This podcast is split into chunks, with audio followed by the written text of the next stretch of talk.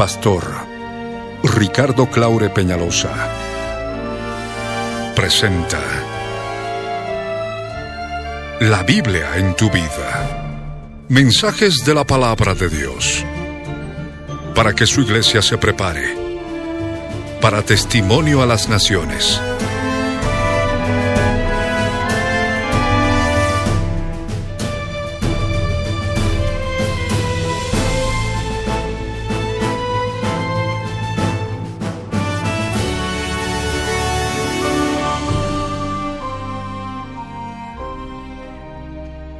Mensaje de hoy titula Y Pedro lloró amargamente. Está basado en el libro de Lucas capítulo 22 versos 54 al 62. Fue grabado en vivo el año 1992 en el Excine La Paz de la ciudad de La Paz, Bolivia, como parte de los tesoros de las cosas viejas y el 3 de febrero de 2013 por las añadiduras y otros detalles como parte de los tesoros de las cosas nuevas, no te vayas y escucha con atención.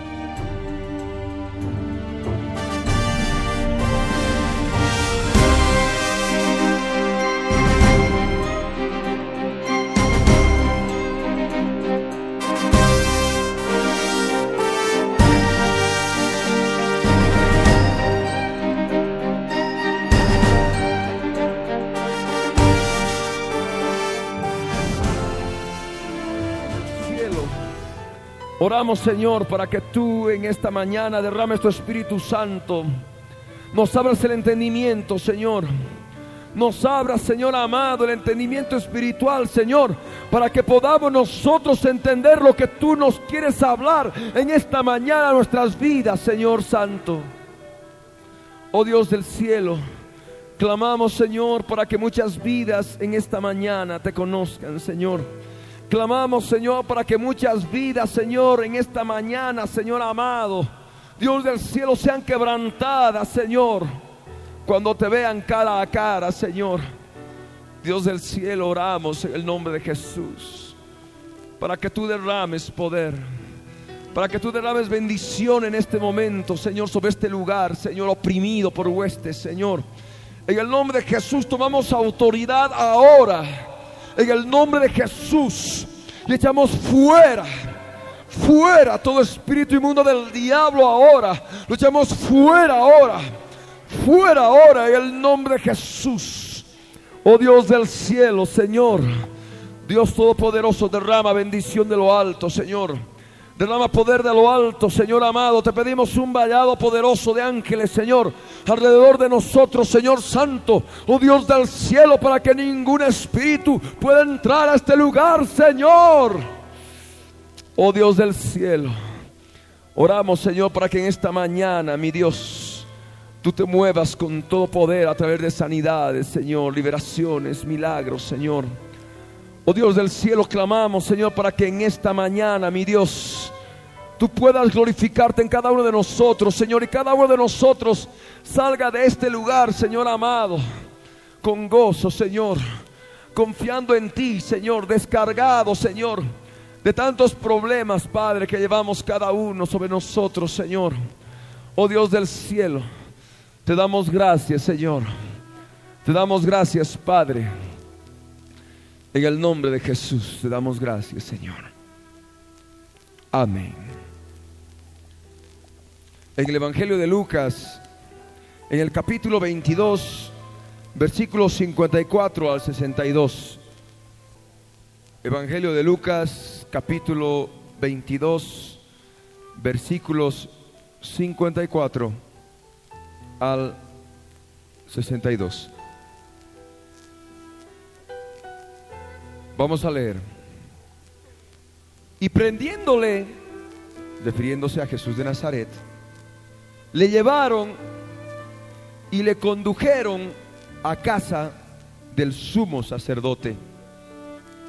Y Pedro le seguía de lejos. Y habiendo ellos encendido fuego en medio del patio, se sentaron alrededor. Y Pedro se sentó también entre ellos.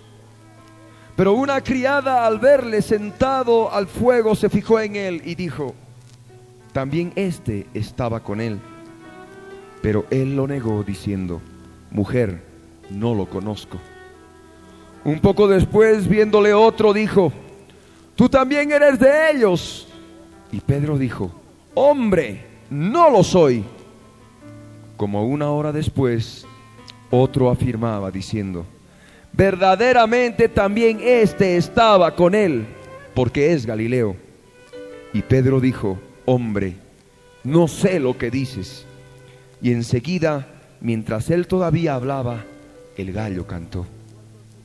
Entonces, vuelto al Señor, miró a Pedro, y Pedro se acordó de la palabra del Señor que le había dicho, antes que el gallo cante, me negarás tres veces. Y Pedro, saliendo fuera, lloró amargamente. Pueden tomar asiento. Acá en el Evangelio de Lucas, un pasaje muy bonito, un pasaje que tiene mucho conocimiento espiritual, un pasaje que imparte mucho conocimiento espiritual. Tenemos el momento en que Jesús, siendo apresado, es llevado a la casa del sumo sacerdote. Este pasaje nos muestra que Pedro le seguía de lejos. Y vemos que todas las personas que habían llevado preso a Jesús, que estaba él siendo juzgado en la casa del sumo sacerdote, hacen un fuego en medio del patio. En otros pasajes de las escrituras, en los otros evangelios, nos dicen que era para calentarse. Tal vez era una noche fría, porque era de noche. Y estaba allí Pedro, que también se sentó alrededor del fuego y se sentó entre ellos, entre aquellas personas que negaban a Jesús el Cristo. Y luego de eso una mujer, una criada, le pregunta si él era de los que seguían a Jesús. Y Pedro lo niega y le dice, mujer, no lo conozco. Luego viene otra persona y le dice lo mismo, que él estaba con ellos, con los discípulos del Señor, que él era uno de los discípulos del Señor, en otras palabras. Y él le dice, hombre, no lo soy, niega por segunda vez. Y luego de eso viene otra persona y le dice, verdaderamente este es de ellos, porque es Galileo. Y ahí Pedro, por tercera vez, niega a Jesús. Y mientras todavía estaba negándolo en esa tercera vez, canta el gallo. Y luego de eso, mientras Pedro estaba sentado entre ellos alrededor del fuego, en ese momento, en un momento determinado, sale Jesús de la casa del sumo sacerdote y se encuentra con los ojos de Pedro. Dice la palabra que vuelto Jesús miró a Pedro. Y Pedro en ese momento se acordó. Pedro en ese momento recordó las veces que lo había negado. Pedro en ese momento recordó lo que le había dicho el Señor, que lo iba a negar tres veces antes de que cante el gallo. Y en ese momento Pedro sale afuera y llora, llora amargamente. A través de esta palabra el Señor va a hablar a tu vida. A través de esta palabra el Señor ha hablado a mi vida. Era una palabra que yo muchas veces la había leído, mas no encontraba un significado real, real y profundo de lo que el Señor me estaba diciendo y nos está diciendo en este tiempo a todos nosotros. Nosotros tenemos primeramente a Pedro. Pedro quiere decir piedra, piedrita. Un día en Cesarea de Filipo el Señor les pregunta a sus discípulos y les dice, ¿quiénes dicen los hombres que es el Hijo del Hombre? Y ellos le contestan y le dicen, unos dicen que eres Elías, otros dicen que eres Jeremías, otros dicen que eres Juan el Bautista y otros dicen que eres alguno de los profetas. Y ahí Jesús les dice, ¿y vosotros quién decís que soy yo? Y ahí Pedro, Simón, hijo de Jonás, le dice, tú eres el Cristo, el Hijo del Dios viviente. Y ahí el Señor le dice, bienaventurado eres Simón, hijo de Jonás, porque esto no te reveló carne ni sangre, sino mi Padre que está en los cielos. Y eso es lo que ocurre con cada uno de nosotros desde el primer momento que hemos aceptado a Cristo Jesús como Señor y Salvador, en el momento que nos arrepentimos de nuestros pecados y aceptamos por fe que la sangre que Él derramó en la cruz del Calvario puede limpiarnos de nuestros pecados, en ese momento se abre la inmensidad del reino espiritual. En ese momento se abre ese conocimiento claro de Dios en Cristo Jesús.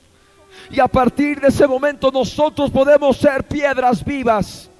En ese momento nosotros pasamos a formar parte de ese edificio que es toda la iglesia, formada por cada una de las piedras vivas que están en todo el mundo, formado, formado por cada uno de los creyentes en Cristo Jesús.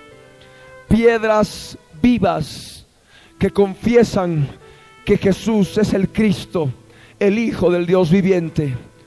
Tú confiesas que Jesús es el Cristo, es el Hijo del Dios viviente.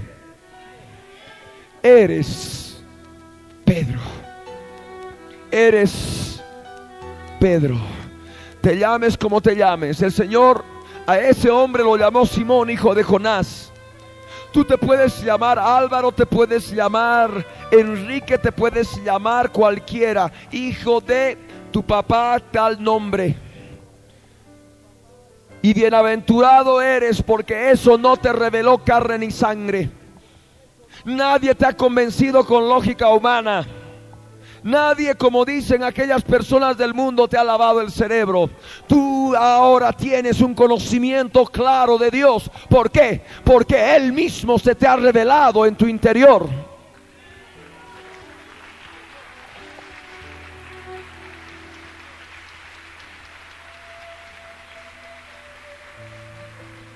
Él mismo se te ha revelado en tu interior. Y el conocimiento que tienes de Él no es un conocimiento anímico, no es un conocimiento del alma, no es un conocimiento, en otras palabras, un conocimiento mental, racional, lógico, humano. No es un conocimiento emocional, sentimental. Es un conocimiento espiritual. Es como si una fotocopia se te haya implantado en lo más profundo de tu ser y que de un momento a otro tú tuviste la certeza, la seguridad de que ese Cristo es Jesús, el Hijo del Dios viviente, que murió por ti y por mí en la cruz del Calvario. Y es por eso que el Señor le pone por sobrenombre Pedro. Y si tú confiesas que Jesús es el Cristo, el Hijo del Dios viviente, el Señor también te pone en este momento por sobrenombre Pedro, Petros, piedrita, piedra. Y el mismo apóstol Pedro dijo que todos nosotros, como piedras vivas, debemos ir edificándonos. Amén. Nosotros formamos esas piedritas vivas en todo ese edificio, todo ese edificio que es la iglesia de Cristo Jesús. Amén es un edificio vivo porque está formado por piedras vivas, verdaderos creyentes que creen que Jesús es el Cristo, el Hijo del Dios viviente. Amén. A su nombre, a su nombre, a su nombre, a su gloria. ¿Quién vive? ¿Quién salva? ¿Quién es el Hijo del Dios viviente? ¿Quién es Dios hecho carne? A su nombre. Demos un aplauso a nuestro Señor. Tú eres un Pedro, tú eres una piedra viva. Te llames como te llames, el Señor te pone por sobrenombre Pedro. Y como que le dijo, Simón, hijo de Jonás, esto no te ha revelado carne ni sangre, te lo ha revelado mi Padre que está en los cielos. Y ahora, de cierto te digo que tú eres Pedro. Y ahí ya le puso el sobrenombre. Amén. Piedra. Y luego él dijo, y de cierto os digo que sobre esta roca edificaré de mí la iglesia. ¿Quién es la roca? Cristo Jesús. La iglesia no está fundamentada en Pedro. La iglesia no está fundamentada en ninguno de nosotros. Piedras vivas que confesamos que Jesús es el Cristo, el Hijo del Dios viviente. La iglesia está fundamentada en la roca, en la roca espiritual, en la roca que es Cristo Jesús. Esa roca no falla, esa roca es perfecta, esa roca es santa. Amén. Amén.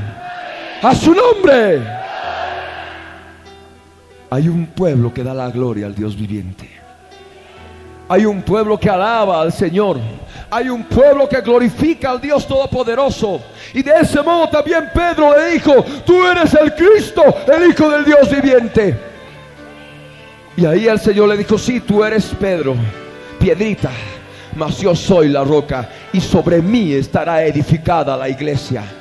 Él es la piedra fundamental, la roca fundamental, Cristo Jesús, Jesús de Nazaret. Ahora, todos estamos seguros de que somos piedras vivas. Todos estamos seguros de que somos Pedro. Somos Pedros. Somos Petros, como dice el griego, Petros. Somos Petros.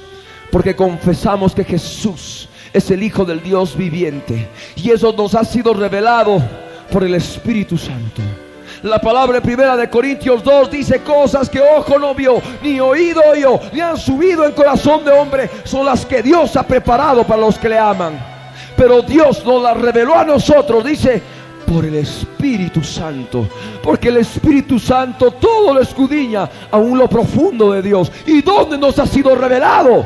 En el espíritu humano que ha nacido de nuevo. Porque quién sabe las cosas del hombre, sino el espíritu del hombre que está en él.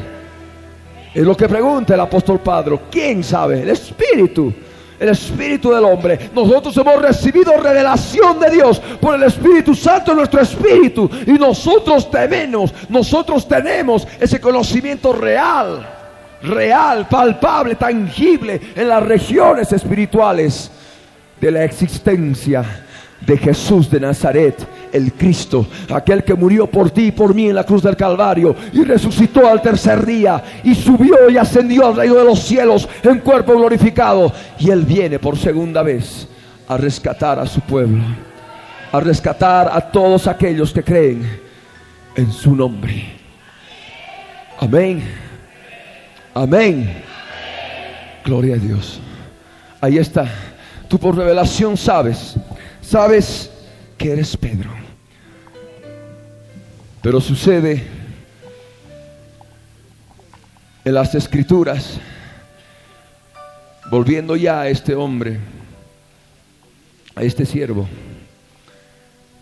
que era un discípulo del Señor, un discípulo cuya suegra Jesús había sanado de una fiebre. Jesús reprendió a la fiebre de la suegra de Pedro porque Pedro era casado y esta mujer se sana. Ese Pedro que nosotros vemos acá en el versículo 54, que seguía a Jesús de lejos, ese Pedro, ese Pedro caminó sobre las aguas del mar de Galilea sobre el lago de Genezaret. Ese Pedro, mientras mantuvo los ojos en Cristo Jesús, caminó sobre las aguas.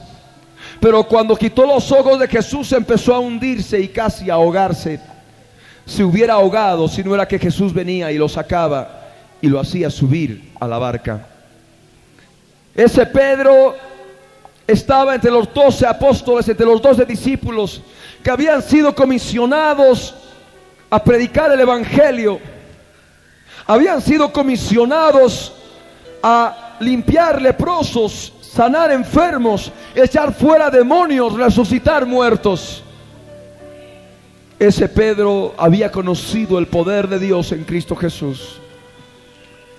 Ese Pedro estaba entre los 70 enviados también por Jesús.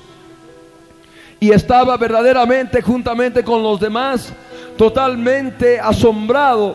Y cuando regresaron le dijeron, Señor, hasta los demonios se nos sujetan en tu nombre. Pedro estaba allí en medio de ellos.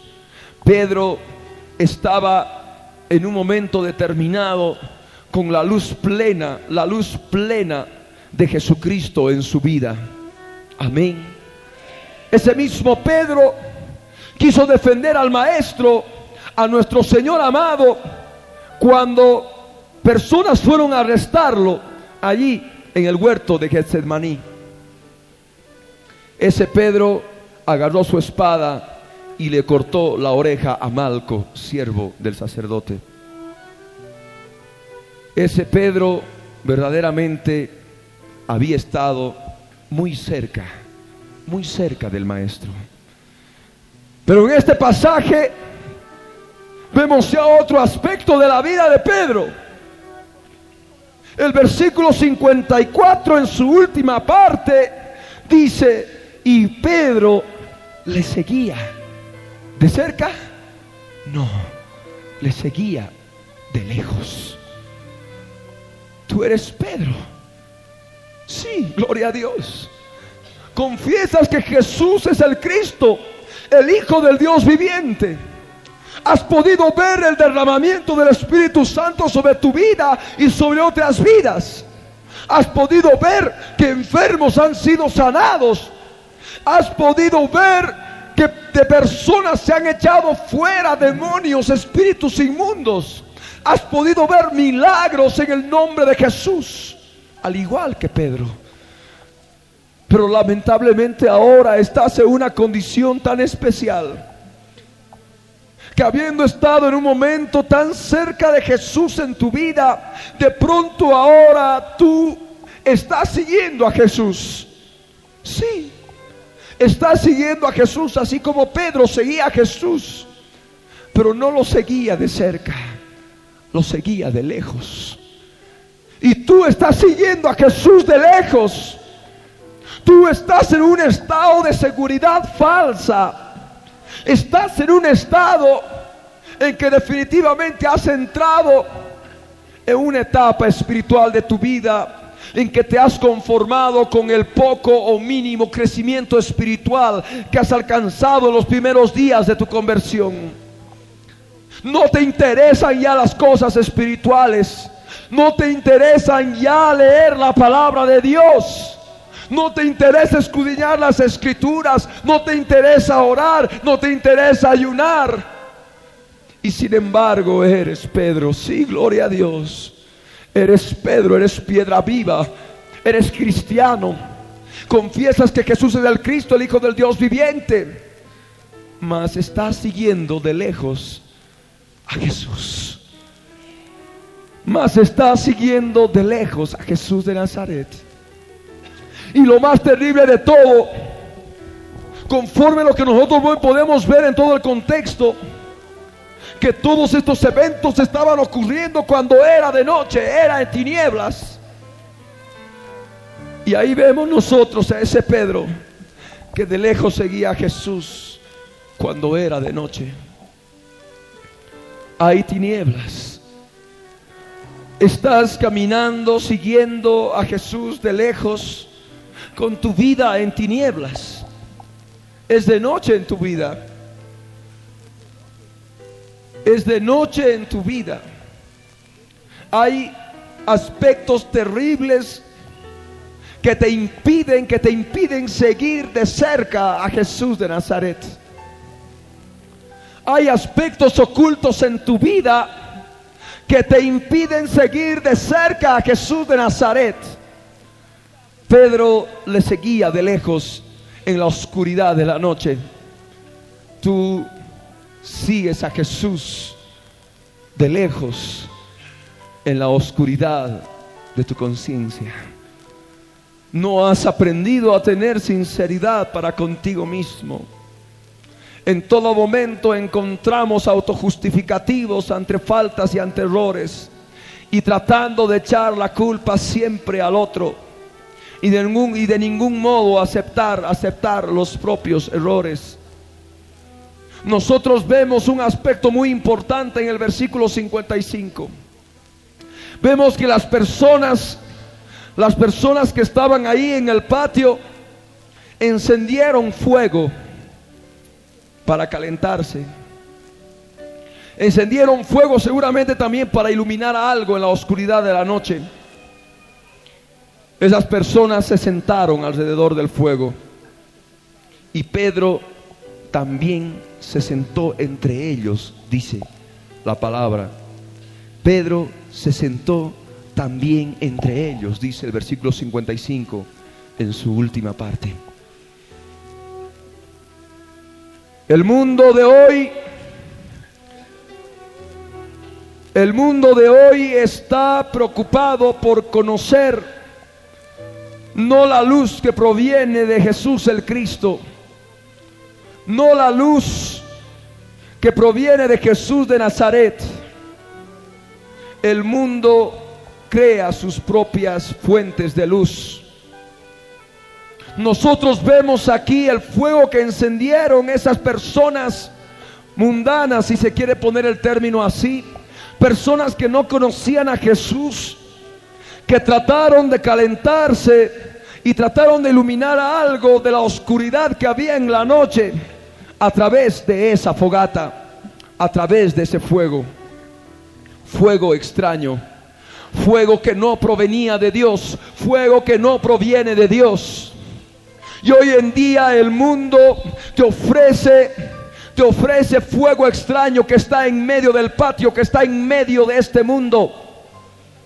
El Señor quiere que en esta mañana tú comprendas que tú estás sentado juntamente con todos los demás que no conocen al Señor, mirando ese fuego y calentándote con ese fuego extraño. Ese fuego extraño que es diferente del fuego del Espíritu Santo. Ese fuego, en ese fuego extraño, mejor dicho, podemos encontrar una cantidad de doctrinas ante las cuales el mundo está alrededor de ellas tratando de encontrar luz a sus vidas y tratando de calentar algo, el frío espiritual que tienen en su interior. Y hay muchas personas que todavía, siendo Pedro, siendo cristianos, todavía están ahí sentados junto con las demás personas que no conocen al Señor, mirando ese fuego y tratando de calentarse con ese fuego extraño. Nosotros como cristianos no podemos mezclar las cosas que son de Dios con las cosas que son del mundo.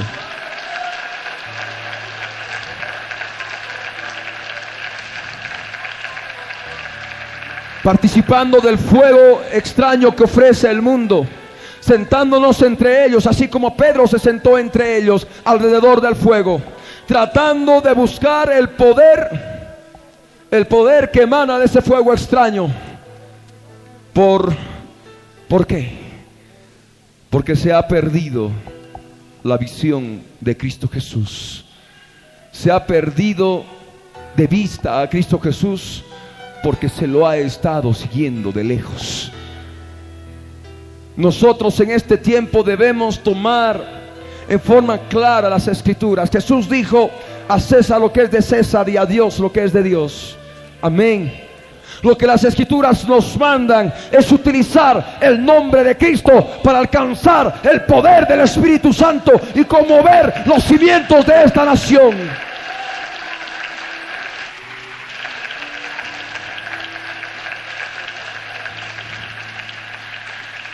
El Dios Todopoderoso quiere un cambio y esa renovación de las almas, esa renovación de los ciudadanos solamente se va a lograr mediante el poder del Espíritu Santo. Ahora Se ha olvidado el concepto del ayuno para romper las ligaduras de impiedad que pueden impedir una obra. Lo que deberíamos hacer en este tiempo es reunirnos en las plazas para ayunar, para que el poder de Dios se derrame, se abran las ventanas de los cielos, que puedan sustentar una obra. Pero gracias a Dios que el Señor nos provee de medios de comunicación. A través de esos medios de comunicación vamos a exhortar a la iglesia para reuniones de ayuno en los lugares públicos. Se reúnan a ayunar. Porque a través del ayuno, a través del ayuno se pueden desatar las bendiciones del Dios Todopoderoso. Amén. Y eso es lo que debemos aprender. El mundo ahora se ha introducido en la iglesia. Pedro se sentó entre ellos alrededor del fuego extraño. Y eso es lo que está ocurriendo también con la iglesia. Qué pena, qué dolor. Debemos orar por esas vidas, por cuanto están siguiendo a Jesús de lejos, como Pedro. Hay un espíritu que opera y es algo que he ido orando en estos días. Un espíritu que de tal modo ha destruido la vida espiritual de la persona del creyente que la persona ya no tiene fe. Que la persona ya no tiene fe. Hay duda, hay desesperación ante los terribles gastos que sobrevienen. Y de ese modo, habiendo empezado en el espíritu, terminan en la carne. Cosas que no están en la palabra de Dios. Amén. El Señor quiere ahora un pueblo de ayuno un pueblo que se reúna para ayunar. El Señor en este tiempo quiere ayuno y oración para que se pueda, se pueda arrebatar de las manos del diablo lo que no le pertenece. El Señor en este tiempo está mostrándonos que hay muchos Pedros sentados entre ellos alrededor de ese fuego extraño. Qué pena me da qué dolor.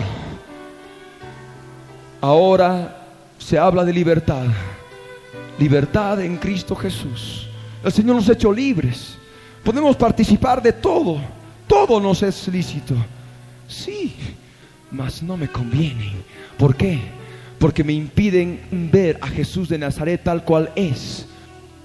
Lastimosamente hay muchas personas que están dedicadas a ello.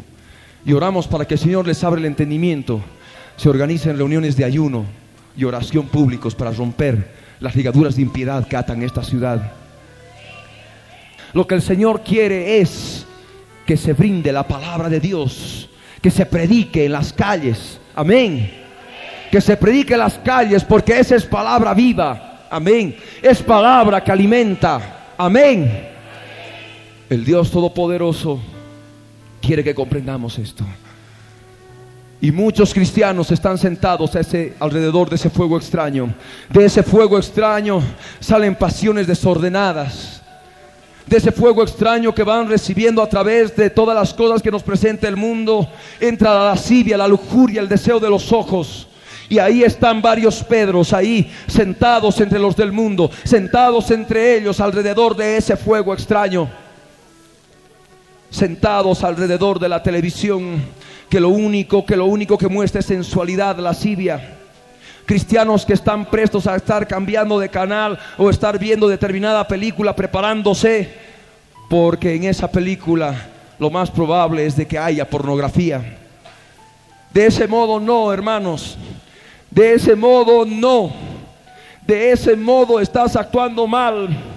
Estás sentado, ya no estás caminando siquiera, siguiendo de lejos a Jesús de Nazaret. Estás sentado entre los del mundo, participando de las obras infructuosas de las tinieblas, sentado alrededor de ese fuego extraño, ese fuego que te ofrece el mundo, ese fuego que te ofrece el hombre, ese fuego encendido por el hombre, mas no es un fuego encendido por Dios. Ese fuego que no proviene de Dios va a destruir tu vida y te va a permitir permanecer en tinieblas de noche. Y no te va a dar el poder para seguir adelante. Tantos todavía siguen viviendo, participando de las cosas del mundo. sentados alrededor de ese fuego extraño. A eso queremos llegar, yo creo. Y de pronto ya se va a empezar a hablar acerca de otras cosas más terribles y le van a poder dar el título de cristiano. No, hermanos, no. El Señor no quiere que, estemos sentados alrededor de ese fuego extraño. Amén. Porque de otro modo no vas a poder seguir adelante. Vas a perder tu vida de fe. Vas a perder tu vida de fe. Vas a perder la confianza en Dios y de pronto vas a tener que acudir al fuego extraño que te ofrece el mundo. El Señor en este tiempo muestra claramente que el enemigo se está introduciendo a la iglesia. Se está introduciendo a la iglesia, hermanos. Y de ningún modo, de ningún modo debemos participar de las obras infructuosas que nos ofrece el mundo, las tinieblas. No, no, definitivamente no. Jesús rechazó Jesús rechazó el poder que le daba a Satanás cuando le ofreció todos los reinos de la tierra. Y hoy en día hay hombres que han sucumbido ante el lazo de Satanás, ante la tentación de Satanás. La palabra nos habla de que en ningún modo debemos participar de las obras de las tinieblas. Lo que deben hacer todos deben despojarse y salir a las calles a predicar el Evangelio.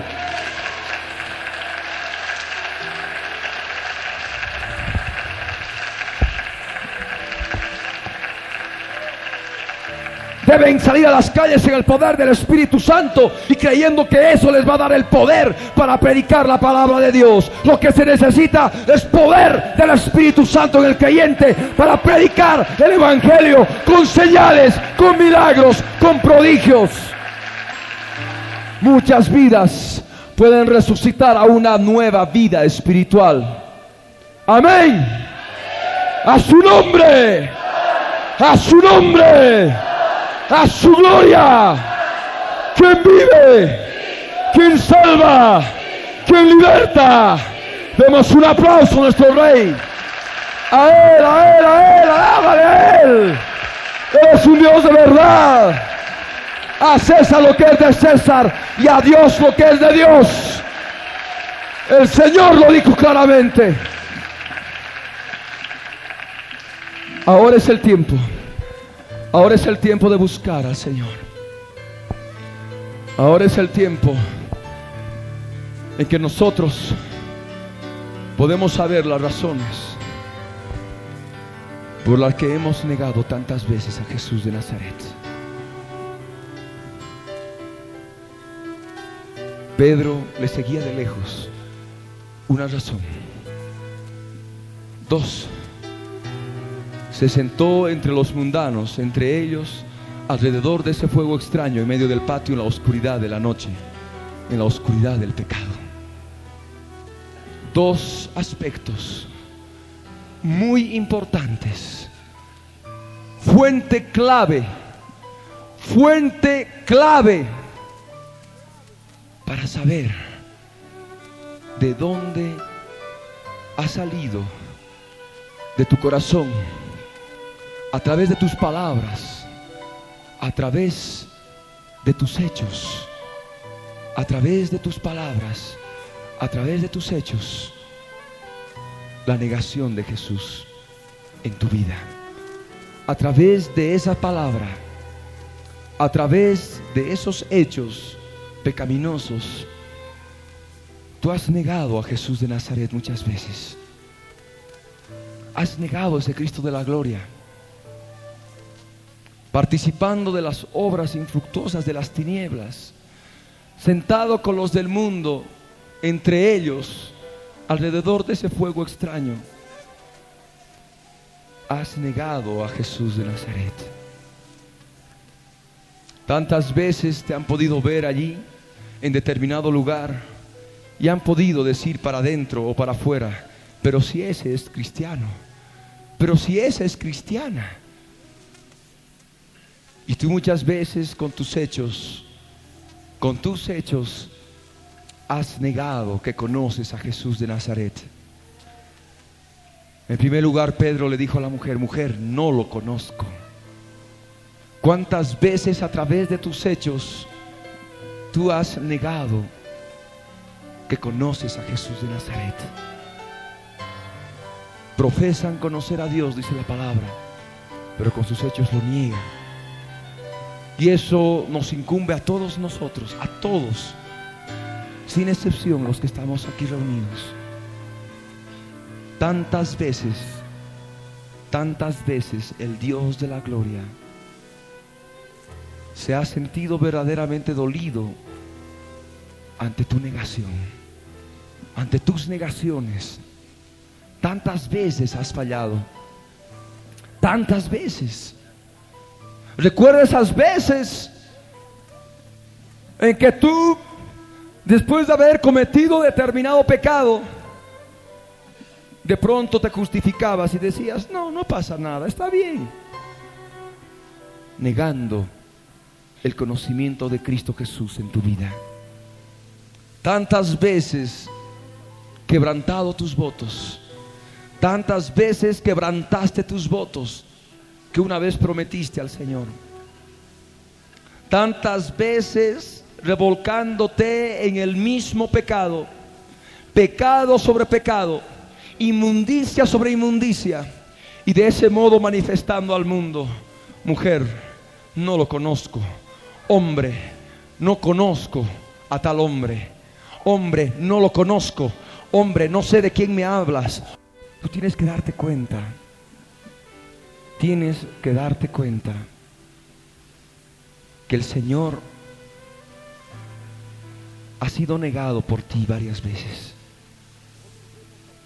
Nosotros vemos aquí en el versículo 61 una palabra que habla a tu vida y a mi vida. Entonces dice, vuelto, el Señor miró a Pedro. Y en ese momento Pedro recordó, del mismo modo ahora, a través de esta palabra, a través de este mensaje, vuelto el Señor a través de este mensaje, te está mirando. Está escudriñando tu ser. Y tú como Pedro ahora puedes verte en los ojos de Jesús de Nazaret. Puedes ver los ojos de Jesús, el autor y consumador de la fe. Y en sus ojos vas a poder ver dolor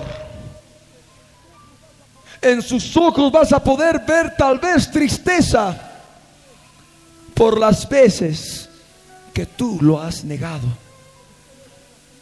Ustedes imaginan lo que ocurrió en ese momento cuando Pedro, después de haberlo negado tres veces, cuando Pedro estaba sentado entre ellos calentándose, alrededor de ese fuego extraño, fuego humano que no provenía de Dios.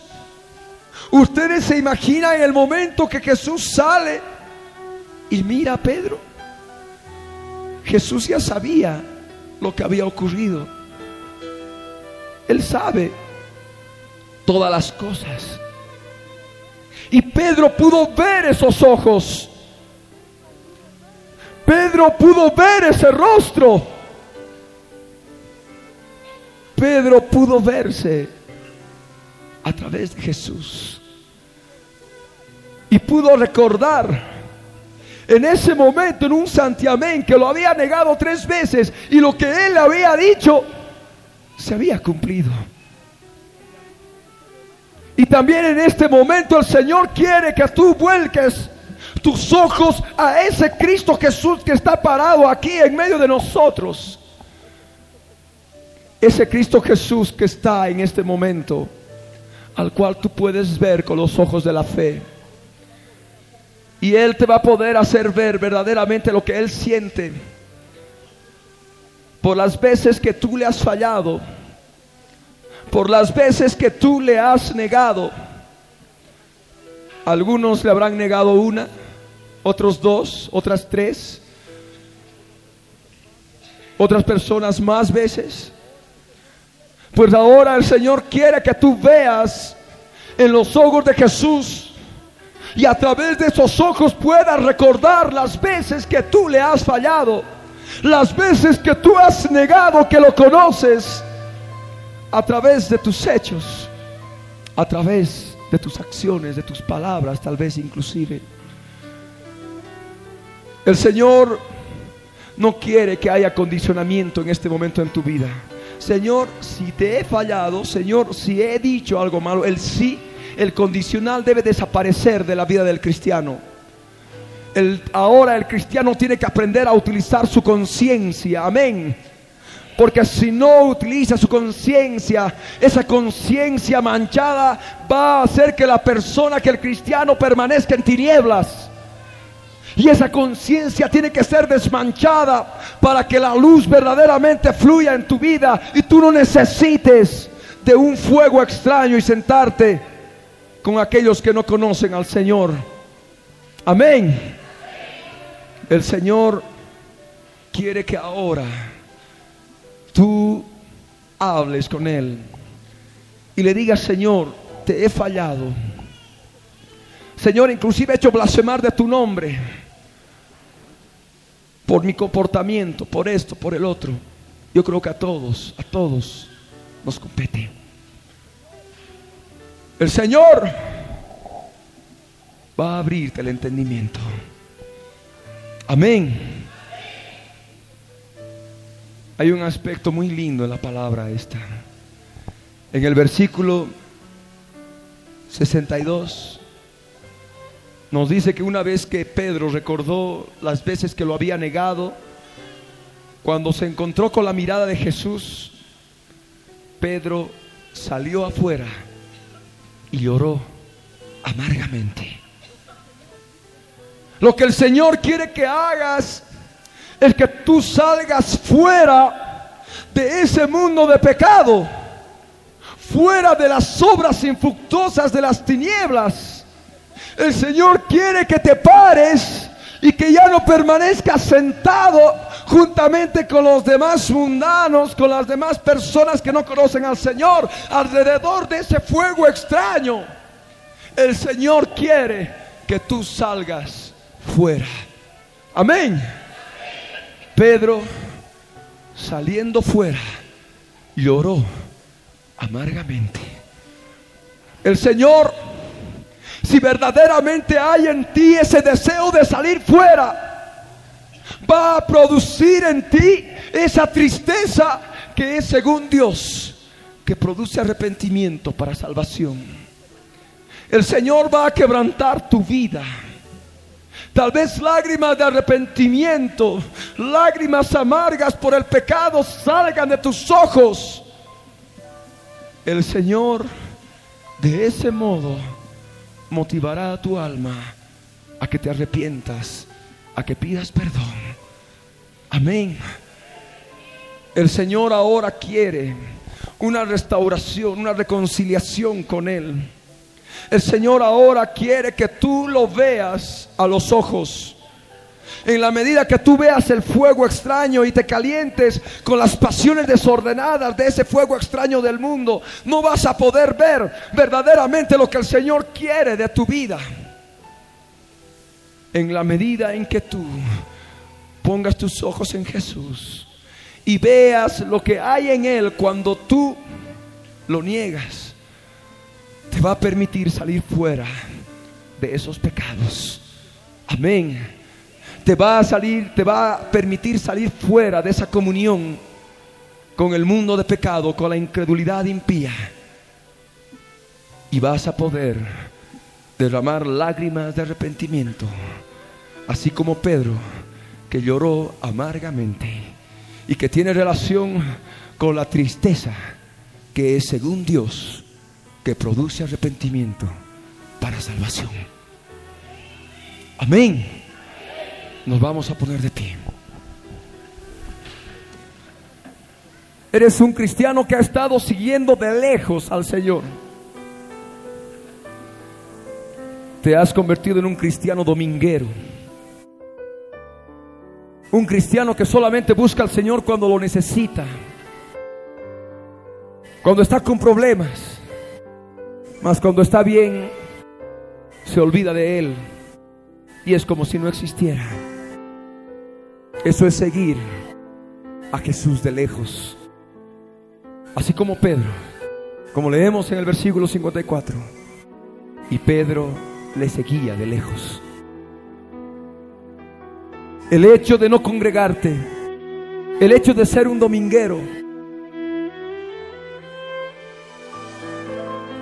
te lleva a que cada vez durante la semana tú lo niegues una y mil veces al Señor. Por cuanto no hay alimento en tu vida, por cuanto sigues a Jesús de lejos. No buscas escudriñar la palabra. No buscas orar en comunión con el Señor. Para ti una oración es la oración de acción de gracias por los alimentos. Y con eso supuestamente ya has orado. Para ti la oración es postrarse tres minutos y decir ya he orado. Y engañarte en tu conciencia diciendo que has orado ya en el día. El Señor no quiere que tú estés sentado entre las demás personas del mundo participando de las obras de las tinieblas, calentándote con ese fuego extraño que te puede dar la televisión, las emociones humanas, ese fuego extraño que te ofrece el materialismo de este mundo, las cosas alegres de esta vida, ese fuego extraño que definitivamente corrompe el alma. El Señor ya no quiere que estés alrededor de ese fuego extraño. Ese fuego extraño está en la tierra. Se asienta en la tierra y es encendido por hombres. El Señor quiere que tú busques otro fuego. Un fuego que baja de lo alto. Un fuego que no es encendido por hombre humano. Es un fuego que proviene de Dios es un fuego santo. Es el fuego del Espíritu Santo. Amén. Ese fuego va a transformar tu vida. En la medida que tú mires ese fuego, la luz tenue que sale de ese fuego, vas a seguir negando a Jesús una y mil veces. En la medida que tú veas el rostro de Jesús. En la medida que tú te encuentres con sus ojos, vas a poder ver, vas a poder recordar las veces que tú le has fallado una por una. Y de ningún modo va a aparecer la palabra sí si te he fallado, si he hecho algo malo, no.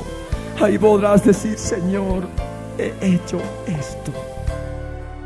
De ese modo tendrás sinceridad con tú y contigo mismo y para con Dios. Señor, he hecho esta barbaridad. Señor, de este modo te he negado en tal oportunidad, en tal lugar. Y ahí podrás ver en el Espíritu, en Jesús, en esos ojos, ese dolor, ese dolor que hay en Él, esa tristeza que hay en Él, porque cada vida, cada día lo negamos una y mil veces. Y también vamos a poder ver su misericordia, su misericordia ¿Ustedes creen que Jesús se enojó con Pedro? No, cuando resucitó, le dijo, vuelve a, vuelve a tus hermanos y confírmalos. Y luego los levantó para pastorear ovejas. Tú necesitas encontrarte con los ojos de Jesús. Jesús está aquí. La palabra dice, vuelto Jesús miró a Pedro. Y él en este momento está mirándote. Y te está haciendo ver las veces que tú le has fallado, las veces que tú le has negado. Esa mirada te está ayudando a recordar las veces que tú lo has negado. Esa mirada llena de amor, de misericordia, y al mismo tiempo esa mirada de tristeza. Por cuanto hay tantos, hay tantos que le fallan cada día. Hace más de un año, para ser exactos, casi un año y tres días, el Señor trató mi vida. A través de una operación de un trasplante de córnea en el ojo derecho. El Señor pudo enseñarme muchas cosas. El Señor pudo hacerme ver una cantidad de errores. El Señor pudo hacerme comprender una cantidad de cosas que no las veía. No había alcanzado a ver esos errores. Tantas veces lo había negado. Tantas veces le había fallado.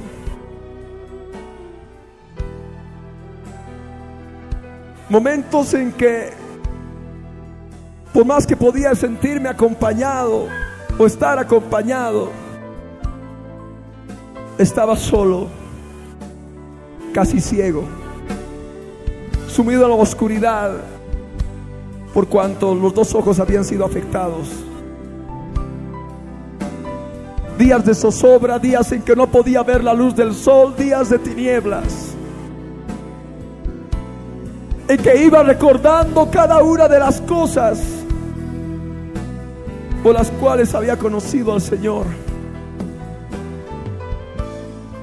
Recordaba su propósito la sanidad primaria de mis ojos, luego la liberación que me libró de estar en este momento tal vez en una clínica de reposo, en un manicomio. Luego la grabación del problema de los ojos y luego la consumación a través de un trasplante. Y en todo eso veía un propósito. No comprendía, pero le daba gracias. Le di gracias después de varios días, porque en esos días no comprendía, estaba confuso, estaba con una cantidad de dudas en mi interior. Mas después pude comprender la bendición pude tener un mayor conocimiento de su misericordia. Pude tener un mayor conocimiento de lo que Él era en mi vida. Pude darme cuenta del poder que emana de la misericordia. Del poder que emana de su misericordia. En la medida que nosotros Tengamos misericordia de las vidas atadas a espíritus inmundos, atadas a enfermedades. El poder de Dios se va a manifestar. El poder de Dios se va a glorificar en tu vida y en nuestras vidas. En esos días que yo no comprendía nada, tuve un sueño una alabanza que la había escuchado años atrás. Una alabanza que dice, tantas veces te he fallado y tú siempre me has perdonado. Por siempre Jesús, tú eres rey. Y me daba cuenta de las veces que lo había negado, de las veces que le había fallado. Y esos momentos de oscuridad en que mis ojos no podían ver nada, días de ceguera, de oscuridad en que pude ver verdaderamente lo que era la ceguera, también pude comprender lo que era la ceguera espiritual. En la primera parte de mi testimonio me había quedado en una parte en que el ángel conducía a Pedro a la salida. A través de esa ceguera me dejé conducir y llegué a la salida. Y he podido ver claramente muchas cosas. Sé que todavía me falta aún mucho, mucho por crecer. Sé que todavía tengo mucho, mucho de carne. Mucho, mucho de errores. Pero lo más importante, lo más importante es que cada día, así como todos nosotros, tenemos un conocimiento, un conocimiento de Él, claro, diáfano, precioso. Vemos en Él solamente ojos de misericordia, ojos de misericordia. El Dios del cielo en esta mañana habla tu vida. Es necesario testificar cuán grandes cosas hace el Señor con nosotros. Yo durante mucho tiempo había orado, Señor, ponme una córnea nueva, Señor, un milagro, Señor. Una córnea nuevecita, Señor. Voy a poder testificar de tu poder, del poder que emana de tu palabra. Y buscaba Tal vez hermanos, hermanas que oren por mí, mas no ocurría nada. Y ese día 6 de mayo, allá en Estados Unidos, en Alliance, el estado de Ohio, había estado orando durante toda la mañana por cuando tenía que internarme a las 12 y cuarto. Yo le preguntaba, Señor, ¿por qué has permitido que venga aquí? Señor, ¿por qué estás permitiendo que pase por una mesa de operaciones si tú puedes sanarme? ¿Por qué, Señor? Si tú has visto tantos milagros, ¿por qué? Y ahí el Señor me habló y me dijo, me has pedido una córnea nueva. Allí está, en el hospital, te está esperando. En ese momento Dije, Señor, bueno, que, que no sea como yo quiera, sino como tú quieras. Y entré con más tranquilidad, atando, haciendo liberación del quirófano, en oración, pidiéndole al Señor que opere, por cuanto no tenemos lucha contra sangre y carne. Sabía que, sabía que en ese lugar podían haber seres espirituales que podían actuar de otra manera a través de los médicos. Y de ese modo se llevó a cabo la operación. Días después, una serie de complicaciones, días terribles, días de zozobra, días en que no sabía si verdaderamente iba a quedar ciego del ojo derecho, si bien ya había quedado casi ciego. Por eso me había sometido a la operación, porque el ojo prácticamente ya no tenía remedio. Entonces, fue que Recordé una visión o sueño, no sé cómo puedo llamarle, estando con toda la anestesia total. Yo puedo recordar que pude ver a una mujer de color que en la visión era una hermana en Cristo y me conducía a un lugar donde se alababa al Señor.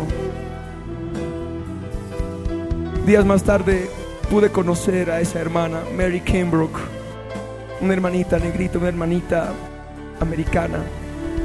Y a mi pobre inglés le pregunté si ella conocía si ella era cristiana. Ella me dijo, sí, soy cristiana. Pero yo pensé que era como todos los, casi todos los americanos, cristianos nominales, mas no practicantes, sin poder de Dios en sus vidas. Y le pregunté si en su congregación habían señales, si se hablaba en lenguas, si había sanidades, si había liberaciones. Y ella me dijo, sí. Entonces ahí pude comprender que mediante ella el Señor me estaba conduciendo, conduciendo a un lugar a una congregación que estaba allí cerca, como a dos horas del lugar, Akron, Ohio. Quedamos en que ella o alguna otra hermana nos iba a llevar a los dos días, porque tenían un culto un día viernes. Tenía un problema, no había una reepitelialización de la córnea. El médico estaba preocupado, decía, qué raro, ni 10 no ha llegado ni a un 10% de repitelialización. Y verdaderamente él se preguntaba, tal vez podía ser por una serie de alergias que se me presentaron allá. Días de zozobra, días en que ni siquiera podía dormir por cuando tenía que permanecer sentado y una cantidad de aspectos. No podía ver la luz del sol, andaba con gafas totalmente oscuras. Verdaderamente un trato terrible de parte de Dios para con mi vida. Y de ese modo, gloria a Dios, no hoy, hoy no tenía preparado testificar esta segunda parte. Había estado queriendo obviarla, pero gloria a Dios, el Señor me guía en este momento a poder compartir. Y de ese modo, a través de mi hermanita Mary Gallo, fuimos, me acompañó mi padre, estuve con él en toda mi permanencia aquí en los Estados Unidos. Y fuimos allí a, a esa iglesia. Yo estaba todavía con mi ojo vendado y este ojo también que no podía ver la luz. Me tenían que conducir como a un ciego. Me hicieron sentar en un lugar allí delante. Y me comentaban de que este hermano, el Señor se movía mucho a través de milagros, a través de sanidades.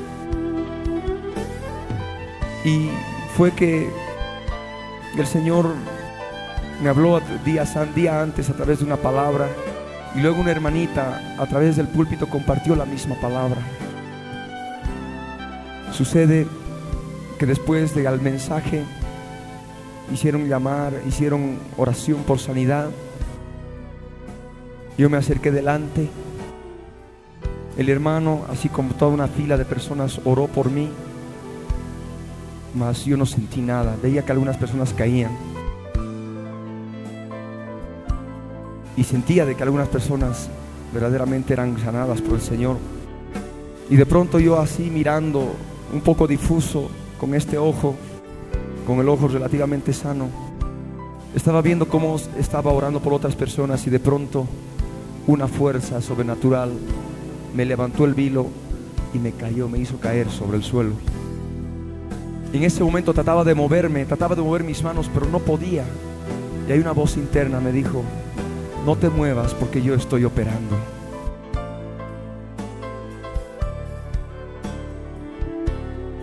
En ese momento yo me di cuenta de que el Señor había hecho algo, no sabía qué. Y no entendía que me habrá puesto algo nuevo, no, no sabía qué era.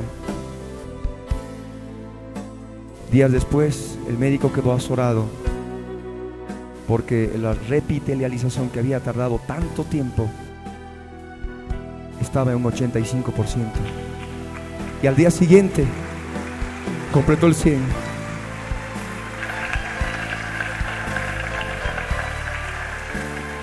Y de ese modo, de ese modo que también allí se pudo testificar a ese doctor Roholt, que él veía, ve los programas del hermano Ernest Angley en el canal 55 de Akron, que también se ve en Alliance, en el estado de Ohio. Y él me dijo, good fingers, buenos dedos, por cuanto, lo que él oró. Y bueno, de esa manera el Señor operó en mi vida al quinto o sexto día de la operación, el sexto día después de la operación, un 12 de mayo, tuve un sueño en que tenía, tenía que subir hasta el piso 20, hasta el piso 20 y era un edificio grande y estaba un número, un número en inglés, 1ST floor, o sea, first floor, primer piso, era en inglés. Yo sabía que tenía que llegar hasta el piso 20. Y bueno, durante esos días en oración pude comprender que al día 20 de la operación iba a conseguir la victoria, porque fueron días verdaderamente terribles, terribles. Y sucede que se cumplió así. El día 20 había conseguido la victoria. A las 4 de la tarde esperé esa hora y le di gracias al Señor. Y después el Señor me habló. Había surgido una complicación por cuanto la lágrima no fluía, el ojo estaba seco. No podía llorar, cuando lloraba lloraba con el ojo izquierdo. De este ojo ya no salía lágrima.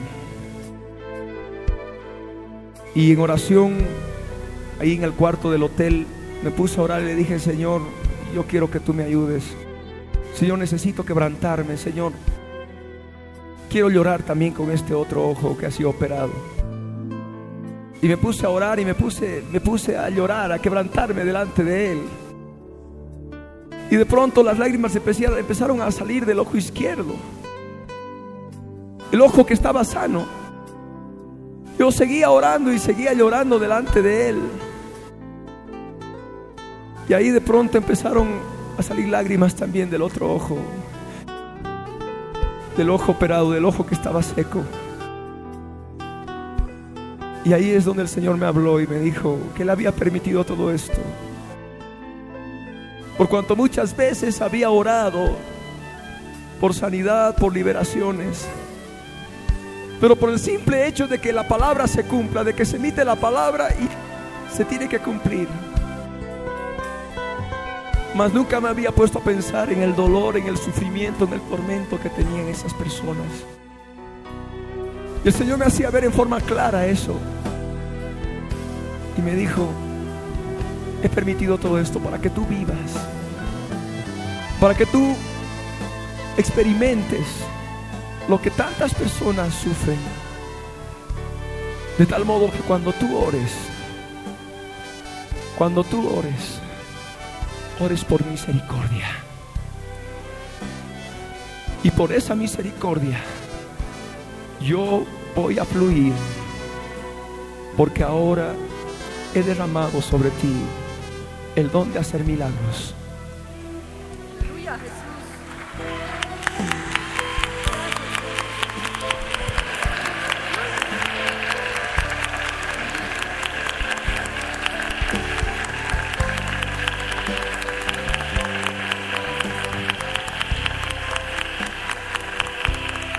De ese modo yo quebrantado me daba cuenta de todas las cosas.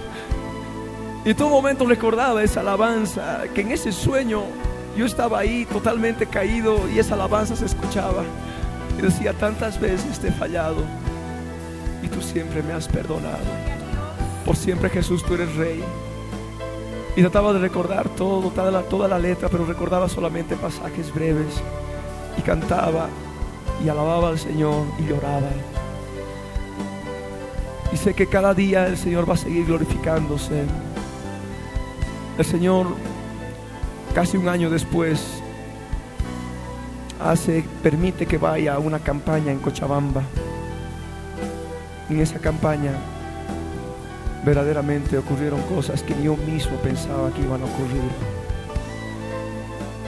Cuando personas atormentadas por espíritus de diferente naturaleza caían caían a la sola reprensión y eran liberadas.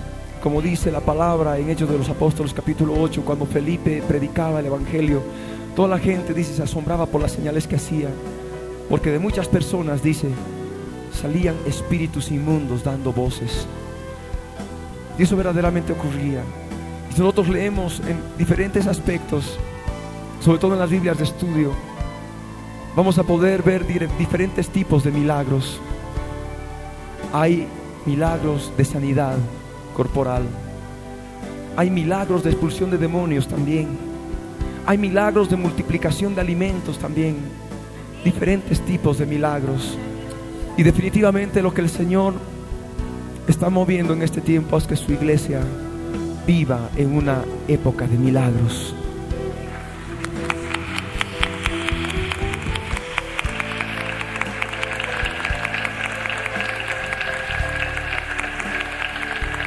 Y que si bien tiene mucha relación con el ministerio de nuestro hermano Gigi Ávila por cuanto yo nací con él,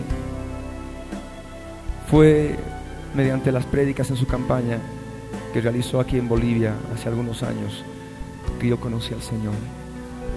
Sé que en algún momento voy a poder hablar con el hermano Gigi y testificarle cuán grandes cosas ha hecho el Señor conmigo y con todos nosotros en Cristo Jesús.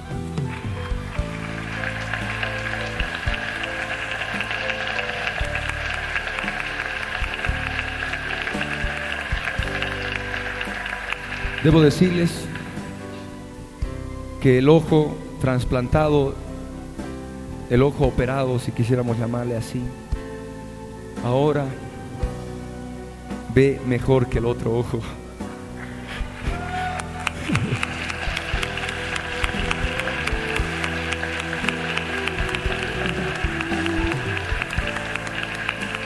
Ve mucho mejor que el otro ojo, ese ojo que estaba ciego. Ahora es un ojo que ve y puedo permanecer en la obra. Puedo permanecer escudriñando la palabra. Cuando en un momento casi estaba impedido por cuanto ya ese ojo estaba casi ciego antes de la operación. Mas doy gloria al Dios del cielo que Él tiene sus medios, tiene sus propósitos. Y ahora puedo testificar de que yo le había pedido una córnea nueva. Pero yo creía, yo quería que sea a través de un milagro. Mas el Señor no quiso así. Fue como Él quiso, pero a través de todo eso me enseñó muchas cosas. Y por eso ahora seguimos aquí predicando el Evangelio.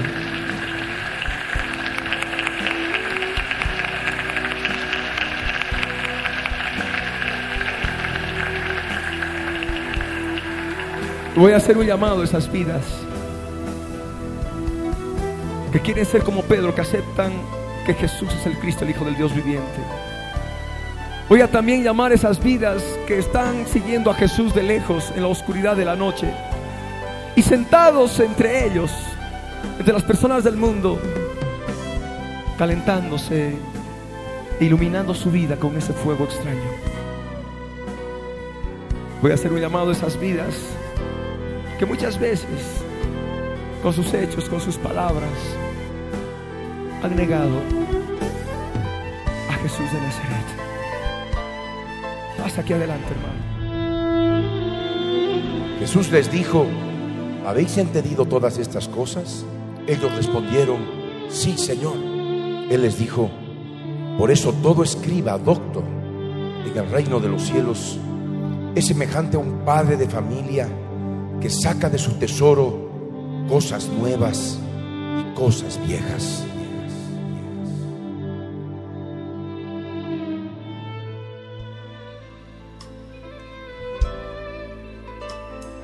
Su amor que vivifica. Su amor que ahora te está dando vida. Para aquellos que se estaban muriendo espiritualmente. Con quebrantamiento, con lloro. Sí. Así va derramando su amor. Son lágrimas, producto de su amor. Suavizan el corazón. Suavizan el barro para hacerte una vasija más hermosa. Tu alfarero que te ama como nadie más te ama.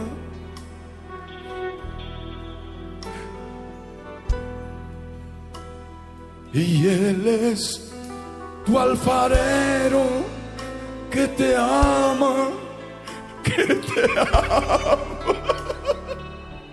Tu alfarero que te ama, te moldea, te moldea siendo tu barro en sus manos te moldea con amor infinito.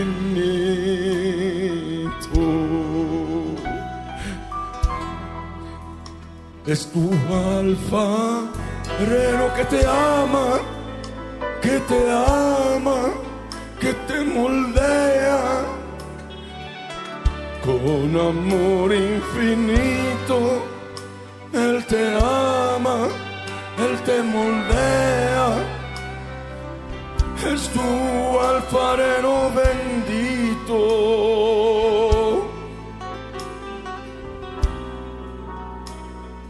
Él te.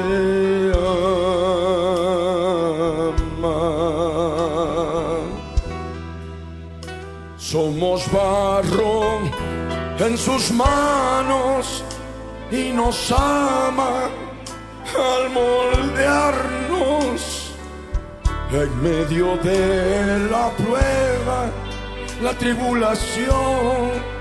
Él nos moldea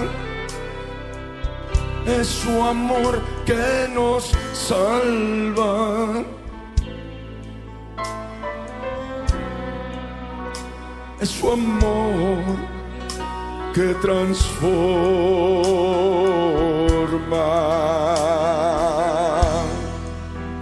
Es su amor que nos sana, que nos restaura, que nos libera es un amor que renueva, que vivifica, que nos salva. Es su amor verdadero.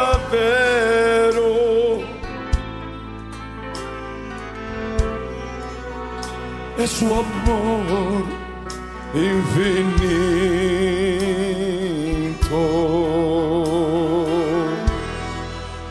Es un amor que nos recorre desde arriba para abajo y nos permite llorar en su presencia con tantas lágrimas. Es su amor verdadero.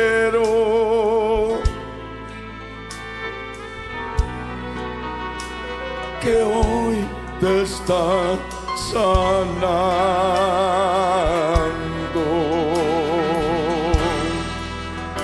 Es su amor liberta, que liberta. Es su amor que renueva, que renueva, que renueva.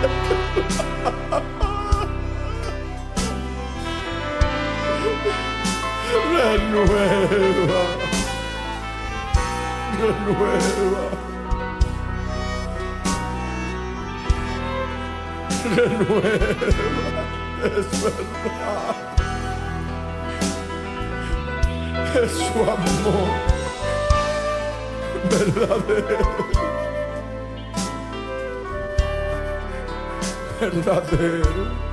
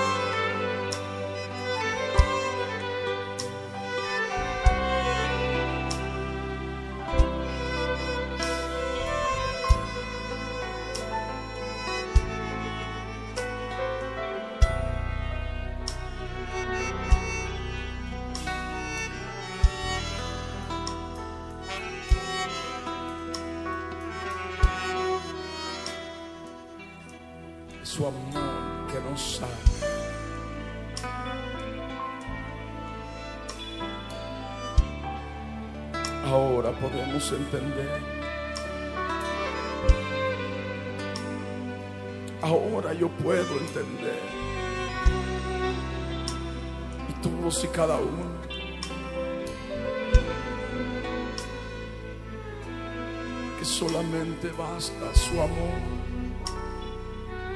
para sanar, liberar, restaurar, renovar, consolar. Ahora podemos entender que Dios es amor, es amor.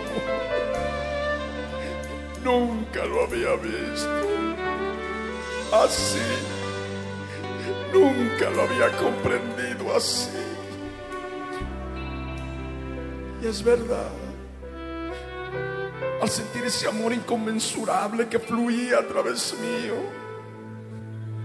hasta por los poros, en la voz, en mis ojos, ahora puedo entender que Dios es amor. Poder comprender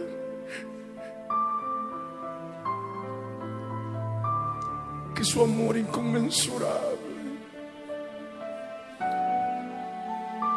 ahora se está derramando, preparándonos para los últimos dolores de parto. Porque solamente con su poder y su fortaleza podemos hacer frente, podremos hacer frente al mundo, especialmente de aquellos que se llaman hermanos, falsos hermanos, solamente su amor nos sostendrá ahora y en todo momento.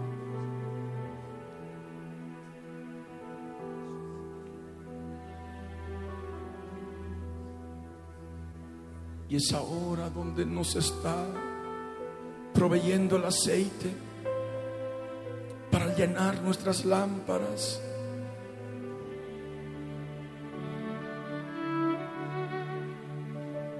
Las vírgenes insensatas, imprudentes, no están aprovechando el tiempo y no están llenando sus lámparas de aceite. Aceite que está a disposición para aquel sencillo de corazón que quiere creer a nuestro Dios. Nuestro Dios que es amor.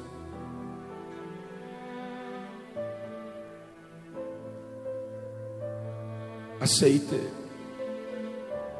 su misma presencia, el mismo Espíritu Santo de amor que a oleadas va sanando, restaurando,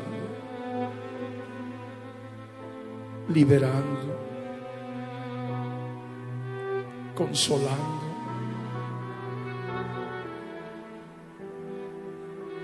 transformando,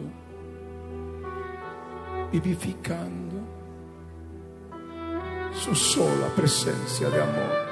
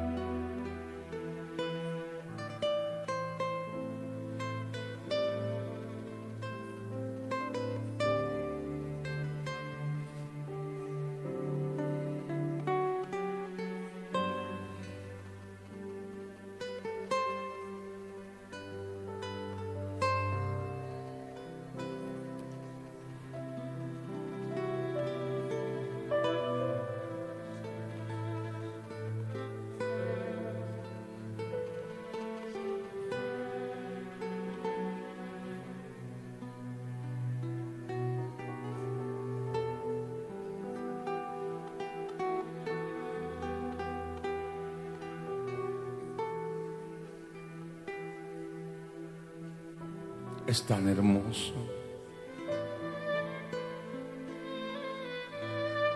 Sentir su amor.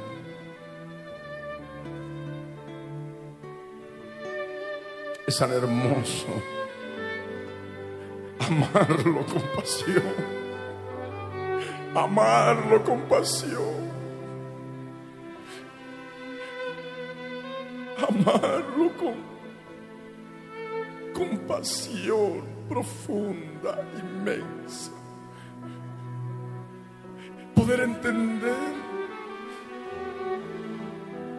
Que podemos amar a nuestro Dios sobre todas las cosas, con toda nuestra alma, con toda nuestra mente, con todo nuestro corazón, con todo nuestro ser.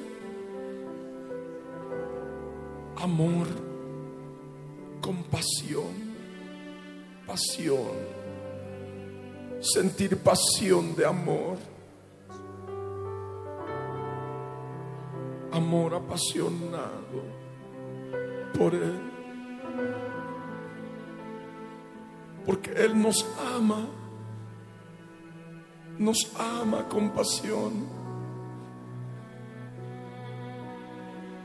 Él nos ama con pasión.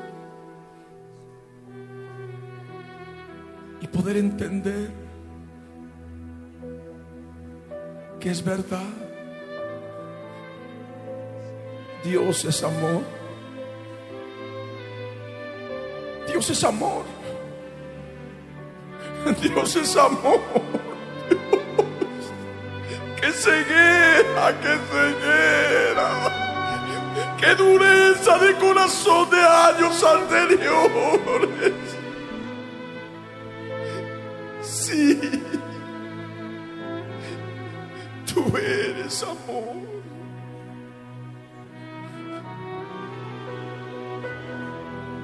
Dios es amor. Revelado en nuestro corazón está. Revelado en nuestro interior está. Es amor.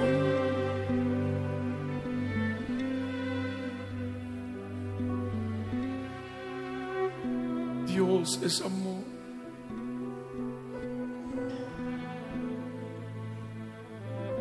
Dios es amor.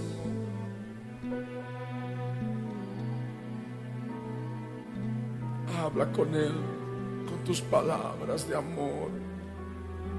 Eleva tu voz.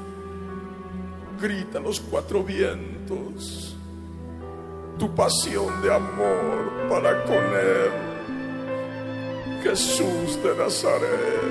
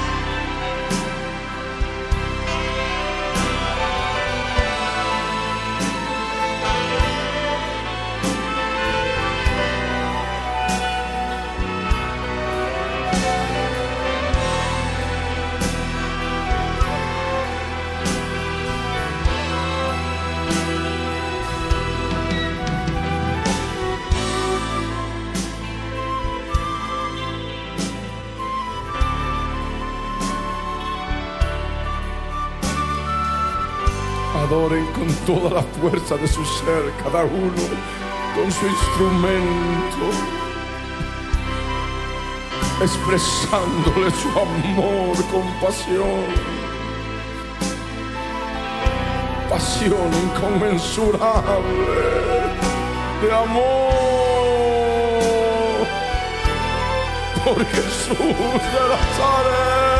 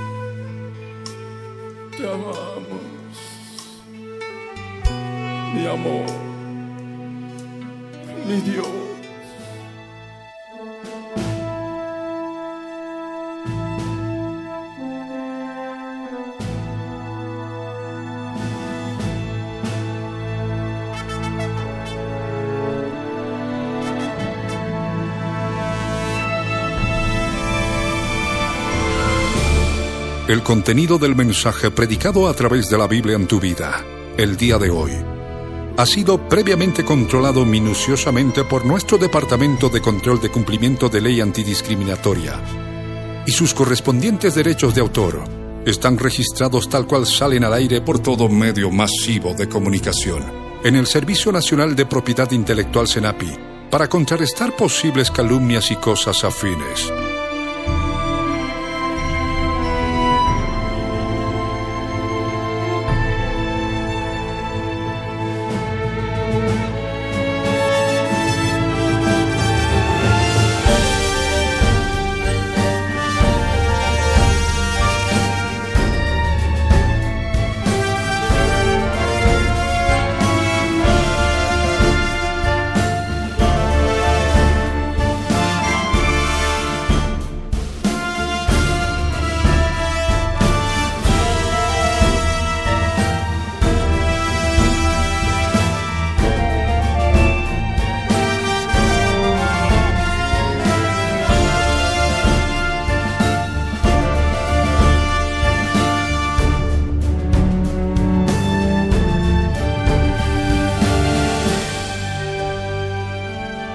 El pastor Ricardo Claure Peñalosa presentó La Biblia en tu vida. Mensajes de la palabra de Dios para que su iglesia se prepare para testimonio a las naciones.